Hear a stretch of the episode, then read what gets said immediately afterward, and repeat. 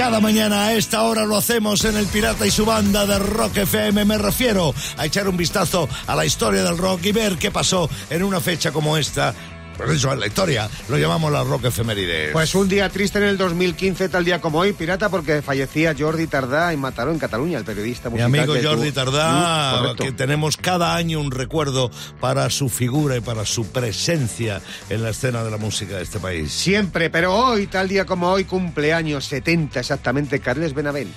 Hoy músico, músico catalán, habitual de los escenarios con el gran saxofonista Jorge Pardo. Yo les he visto un par de veces tocando juntos.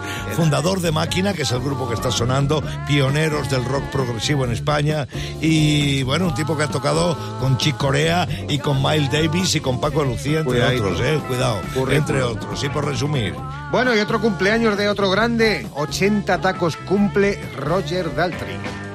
El cantante de los Who, también con su propia carrera en solitario. Le vimos el pasado verano, Nano Yacutod y yo, Sí. en Barcelona.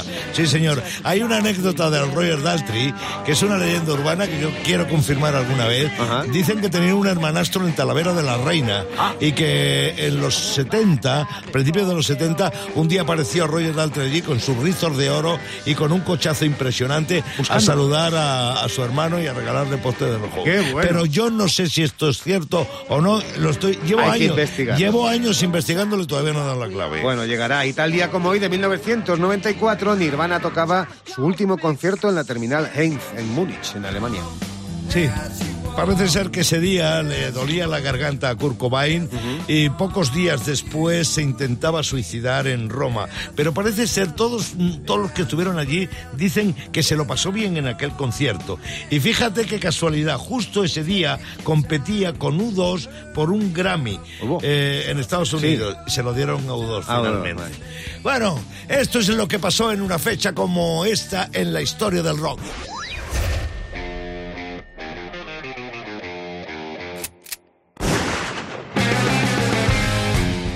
Alex Clavero, buenos días, bienvenido una mañana más a Rock FM, chaval. Buenos días, buenos días. Oye, yo no, yo no suelo hacer el monólogo de actualidad, pero No, pero Sueles pero- hacerlo de lo que te da la ¿qué gana. está- sí, sí, pero no, no la suelo hacer de la actualidad inminente. claro. Pero, pero qué está pasando, Política. qué está pasando en España. Ya. Es que cómo no lo comentas. claro. Es que yo ayer llegó un momento estaba tan acojonado que apagué el móvil. Digo, ¿me toca ser ministro?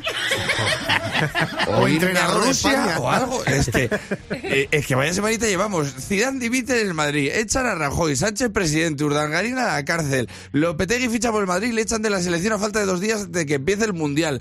Fichan a Fernando Hierro. El ministro de Cultura dimite a una semana de estar en el cargo. Y Spielberg diciendo, ¿y yo para qué me complico con los dinosaurios? Claro. Estando España, Sí, estando España. si esto es un show de pies a cabeza. ¿eh? Ayer hubo un momento que se solapaban las ruedas de prensa. A ver, a ver, ¿qué cadena O sea, había, había política hasta en la 2. Hasta en la 2.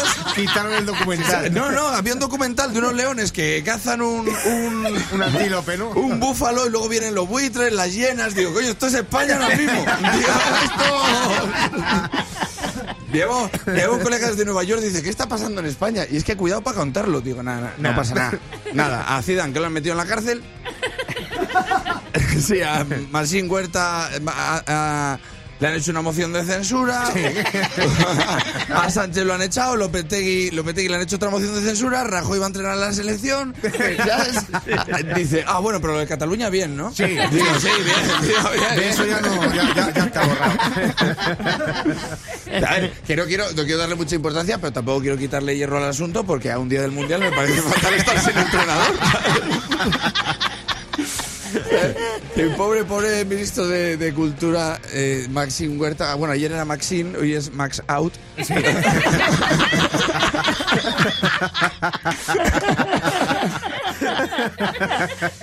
Que aunque era ministro de Cultura y Deporte, que el pobre dijo que no le gustaba practicar deporte, pues tiene el récord de velocidad en carrera. En carrera de ministro. Con, lo que es España y que no le haya dado tiempo a que le roben la cartera. No tiempo ni a corromperse. ¿Cómo está el tema? Pero que hay un lío que lo mismo ponen ahora de ministro a, a, a Rafa Mora. ¿De qué? De ministro de Escultura. Ver, no quiero ser frívolo. de. No, no, no. Los, No, inmigrantes, pero los inmigrantes que han llegado a Valencia, como lean el periódico, lo mismo piden irse a otro país. Dice, mira, Estamos más seguros en Corea. ahora sí. Y que cada uno tiene su visión. Pues le digo a mi padre, bueno, ¿qué te parece todo lo que está pasando? Y dice, pues que la que está montando Jordi Puyol para que no se hable de él, ¿eh? Entre Jordi y Tito Flores. Pero pues sí, la verdad que estaría, estaría genial que mañana dijeran, pues Jordi Puyol entrena a la selección. Vamos a dar una vuelta de tuerca a todo. Que yo puestos a elegir un entrenador para la selección, yo había puesto un entrenador, una entrenadora, Pilar Bardem. Ah, sí, así. Ella- claro. ella a tomar por culo. así tendría mucho más sentido lo de vamos todos con la roja. Sí, eso sí. Porque en España, como país, somos un desastre, pero como show, No tenemos está Trump diciendo yo lo quiero para mi prime time. España, tal cual. Así que mira, estos días entre la política y el fútbol, te digo yo que la frase para bien y para mal que más se va a decir es marca España. Sí, total. El Pirata y su banda presentan Rockmaster. David García, buenos días. Buenos días, pirata. ¿Cuál- Buenos días a toda la banda. ¿Cuánta pasta puedes ganar hoy si ganas? Eh, 3.000 y un poquito, ¿no? 3.100 pavos, sí señor. Primera pregunta fallada, ¿eh? Bueno, eh, espero que con las demás no des más en la diana. Carlos Fernández, desde Lugo, aspirante, buenos días. Buenos días, pirata. ¿Qué tal todo? Bienvenido a Rock FM. Pues bien, ¿eh? va todo bien. Encantados de hablar contigo. Nada de nervios, Carlos. Aquí está Sayago, con las reglas del juego. Pues como decimos habitualmente, David sigue siendo Rockmaster y por eso continúa comenzando a responder las preguntas de rock que lanza el pirata. Y Carlos, estate al loro porque si hay fallo puedes coger ese rebote, tener más aciertos que él, llevarte los 100 pavos y el titulazo de Rockmaster. ¿Y la duración de este concurso? Pues 90 segundos que empiezan ya. ¿Qué canción de Pink Floyd lanzada en 1979 criticaba el sistema educativo de la época? ¿El Comfortable Numb de Pink Floyd o Another Brick in the Wall de Pink Floyd? Another Brick in the Wall. Sí, señor. Pink Wither fue batería de Dire Straits o de Foreigner. The Foreigner. No. Turno para Carlos. ¿Qué famoso álbum de ACDC se lanzó en 1979? Highway to Hell o Back in Black? Highway to Hell. Sí, el primer nombre de Black Sabbath fue Earth o Fire. Fire. No. Turno para David, van empatados. Ahora vas a escuchar un fragmento de una canción de Queen publicada en 1979. ¿Cuál es? I Once Born Love to Love You o Crazy Little Sin, Calling Love. Crazy Little Thing con Love. Sí, My Sweet Lord es una canción. ¿De quién? ¿De George Harrison o de Paul McCartney? De George Harrison. Sí, ¿en qué álbum de Aerosmith publicado en 1975 estaba incluida la canción Walk This Way? ¿En el álbum Toys in the Attic o en el álbum Get Your Wings? En el Toys in the Attic. Correctísimo. ¿Quién es conocida como la madrina del punk? ¿Alanis Morissette o Patti Smith? La Patty. ¡La Patti! ¿Quién dijo no tenía ningún sueño de ser una estrella del rock? ¿Lo dijo Matt Bellamy de Muse o Dexter Holland de Offspring? Ah, el de Muse. ¡El de Muse! Sí, Matt Bellamy y con este Mateo, acertado y ha Mateo. entrado en tiempo pirata Mateo y David ha tenido seis aciertos. Carlos ha tenido un acierto que, oye, cogió el rebote ahí por lo menos. Cogió el rebote ahí, sí, pero, le Pero soltó pronto. Aguanta con 3.100 pavos. 3.100 pavos, Ojo. David. Esa es la pasta que tiene acumulada el Rockmaster. El Pirata y su banda. En Rock FM. Es la hora en la que cada mañana en El Pirata y su banda de Rock FM hacemos la filosofía de bolsillo de Sayago. Sayago se pone a navegar por internet, ¿no? Y entonces ve frases y reflexiones que le gustan y las convierte en filosofía de bolsillo. Así es, las redes, como esta filosofía. Una señal de que los tuyos no te quieren tanto como que querías Sí. es que cuando reunís todos te dicen, saca la foto tú para que salgamos toda la familia. Oye, ¿y yo, y- y yo qué soy? El fotógrafo, capullos. Más. Cuando una película empieza diciendo basada en hechos reales, lo que quiere decir es que pasó de verdad, pero con gente fea. Luego ya cualquier Se parecido cambió, con ¿no? la realidad es ocasional. Es totalmente cierto. No, más filo, venga. El dinero es el peor amigo. Siempre salís juntos y acabas volviendo solo. Se va quedando por el camino.